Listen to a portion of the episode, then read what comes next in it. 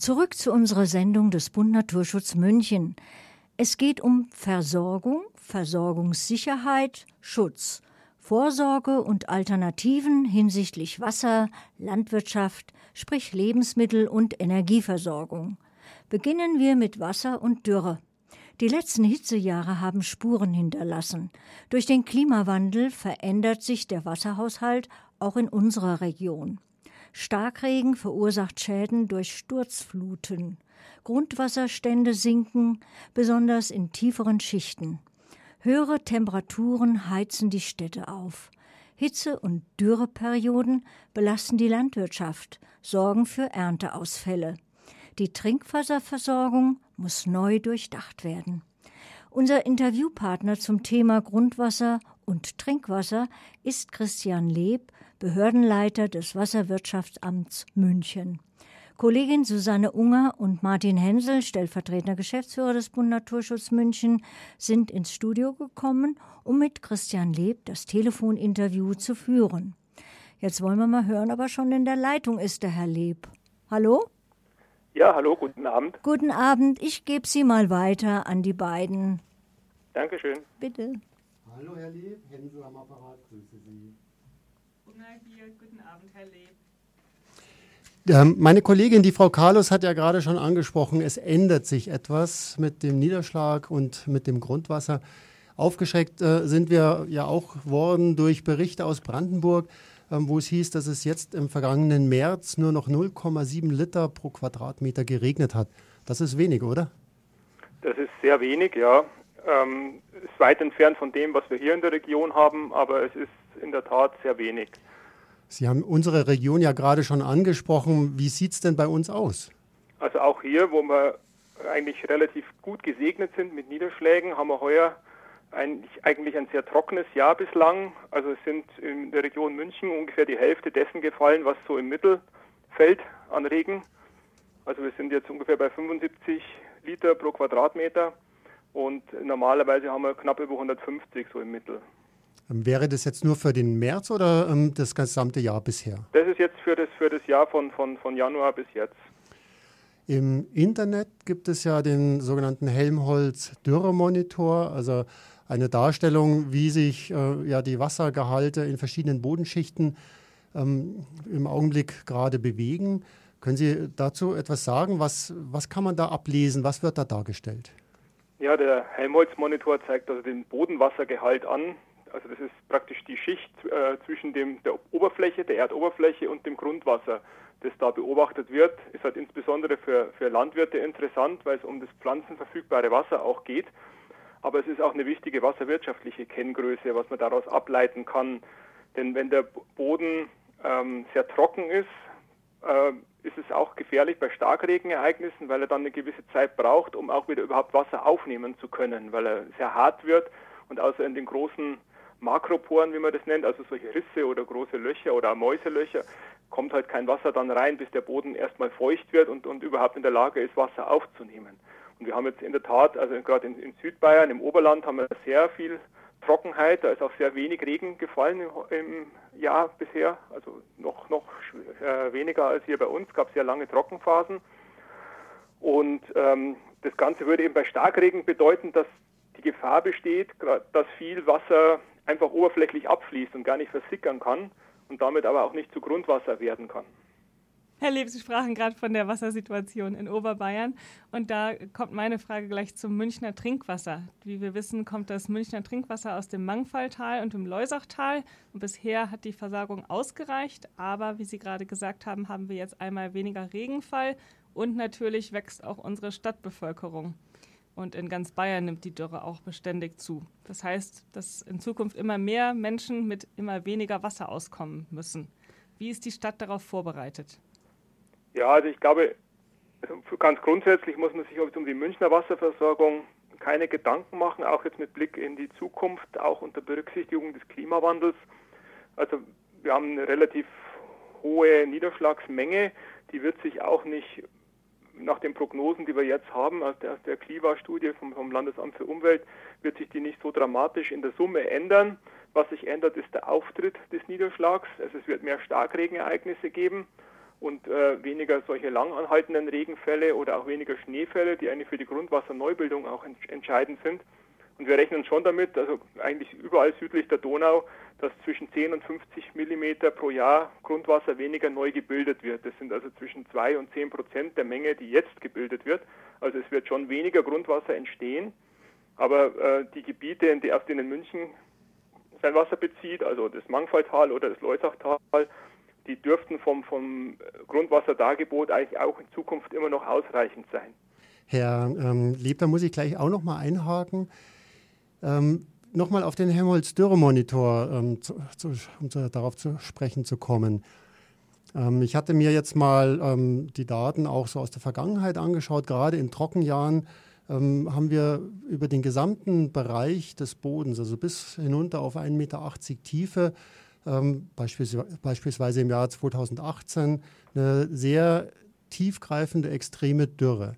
Und ähm, tatsächlich ragt da München ähm, so ein bisschen heraus, wo es nicht ganz so schlimm ist. Aber ist es nicht tatsächlich auch so, dass wir Vorsorge tragen müssen für ähm, Gebiete, denen es nicht so gut geht und wir dann von unserem Wasser, was möglicherweise ja noch ausreichend vorhanden ist, wenn die Prognosen so zutreffen, ähm, dass wir von diesem Wasser etwas abgeben müssen? Das sind also auch Fragestellungen, die sich die, die bayerische Wasserwirtschaft insgesamt stellt, wie die Trinkwasserversorgung der Zukunft ausschauen kann, gerade im, im fränkischen Raum, wo ja die Niederschlagsmengen äh, so ungefähr die Hälfte dessen sind, was wir hier im südbayerischen Raum haben. Und äh, da stellen sich dann die Fragen, ob es noch weitere Trinkwasserspeicher braucht. Wir haben jetzt zwei Trinkwasserspeicher in Bayern, in Frauenau im Bayerischen Wald und in, in Mauthaus in Oberfranken. Und es gibt ja auch schon größere Wasserversorgungen, Fernwasserversorgungen, die aus Südbayern Wasser beziehen und dann eben in den Norden Bayerns äh, transportieren. Zum Beispiel im, im, Lechquell, im Lechmündungsgebiet ähm, gibt es ja die West, westmittelfränkische Wasserversorgung, die bei Genderkingen ihre Brunnen hat. Also das wird da schon gemacht, aber es könnte natürlich sein, dass man das in der Zukunft noch verstärken muss oder eben durch Wasserspeicher, also solche Stauseen, äh, noch unterstützen muss, um eben auch in Trockenzeiten wie im Sommer dann äh, noch genügend Wasser für die Trinkwasserversorgung zu haben. Hm, also das war ja einer der Gründe, warum wir als Bund Naturschutz tatsächlich etwas irritiert waren, als wir von den Stadtwerken München Aussagen ähm, bekommen haben, dass äh, hier das Wasser immer noch als schier unerschöpfliche Ressource angesehen wird. Also in unseren Augen ähm, ist, äh, es droht vielleicht jetzt keine ähm, exemplarische Trockenheit, aber zumindest ähm, ähm, die Verteilung dürfte in Zukunft deutlich schwieriger werden. Also ich denke tatsächlich für, für München ist die Aussage wahrscheinlich gar nicht verkehrt, ähm, aber auch mit, mit, Blick auf den Klimawandel. Aber um jetzt nochmal auf den Dürremonitor auch zu kommen, man muss natürlich schon auch darauf achten im Bereich der Landwirtschaft, wenn man die, weiterhin die Böden so stark verdichtet, und äh, Kulturen anbaut wie Mais oder was, die, die eben auch das befördern, dass man eben starken Maschineneinsatz hat und, und stark verdichtete Böden hat, dass diese Böden eben schwerer äh, Wasser aufnehmen können und gerade bei den Starkregenereignissen erstmal eine Zeit brauchen, bis das äh, überhaupt ins Grundwasser dann eindringen kann oder auch in, in, den, in die oberen Bodenschichten eindringen kann und dann Pflanzen verfügbar zu werden. Also das ist schon ein, ein Problem, das da entsteht und ähm, letztlich ist ja dann auch ähm, Erosionsgefahr da, wenn die, die blanken Böden da sind, bei so Maiskulturen zum Beispiel. Äh, und äh, das ist für die Landwirte ja auch eigentlich Gift, weil das ihren ganzen Oberboden wegschwemmt, nebst den Nährstoffen, die da drin sind und natürlich dann in den Oberflächengewässern für, für Eutrophierung sorgt. Und für die Pflanzen ist das Wasser einfach weg. Also muss man sich wahrscheinlich im Bereich der Landwirtschaft auch ein Umdenken äh, angewöhnen oder, oder da, also sich noch andere Bewirtschaftungsmethoden überlegen. Herr Leb, Sie sprachen gerade über die Wassernutzung in der Landwirtschaft. Wir haben jetzt über die Menge der, des Wassers gesprochen. Wie sieht es mit der Qualität des Wassers aus? Was gibt es an Belastungen aus der Landwirtschaft im Grundwasser? Ja, also da sind wir jetzt in München oder im südbayerischen Raum auch noch, also südlich von München, relativ gut äh, aufgestellt. Der, der allseits bekannte Problemstoff Nitrat ist hier also weniger ein Thema. Da haben wir ein paar Problembereiche im nördlichen Landkreis Dachau und im nördlichen Landkreis Freising. Es kann sein, dass wir jetzt mit, dem, mit der Verdichtung des Messnetzes noch ein paar Stellen entdecken, ähm, wo eben auch größere Belastungen da sind. Aber so die Hauptproblempunkte oder Zonen in Bayern sind da so im Niederbayerischen, wo sehr viel Viehzucht auch ist, und in, im westlichen Mittelfranken. Da haben wir also sehr hohe Nitratgehalte im Grundwasser und die sind natürlich dann auch problematisch mit Blick auf die Wasserversorgung, weil ja da der Grenzwert von 50 Milligramm pro Liter festgelegt ist und für äh, Zubereitung von Babynahrung muss er eben nochmal deutlich geringer sein. Also der Richtwert läge bei 25 Milligramm pro Liter und das sind ja immer Werte, die man bei lebenslänglichen Gebrauch des Trinkwassers äh, zu sich nehmen kann, ohne dass man gesundheitliche Gefährdung bekommen kann. Danke. Gibt es konkrete Schritte, die Sie da anpeilen oder unternehmen werden in der Hinsicht? Ähm, also da ist, ist, vor allem die Landwirtschaftsverwaltung dran, mit den Landwirten zusammen Lösungen zu entwickeln, ähm, um eben ja, die, die Düngemittel effizienter zu benutzen und wo, wo man wohl nicht umhin kommt, wird sein, dass man einfach die Überschüsse an, an Stickstoff, die in der, in der äh, Tierhaltung entstehen, dass man da äh, die so verfügbar machen kann, dass sie vielleicht auch dann im Pflanzenbau mit verwendet werden können. Oder man muss eben wieder darauf dahin zurück, dass man die Tierhaltung so macht, dass äh, nur Futter von eigenen Flächen kommt. Aber solange ich halt Futter von außen zukaufe, werde ich immer einen Überschuss auf meinem Hof produzieren und der ist letztlich das, was dann ins Grundwasser geht.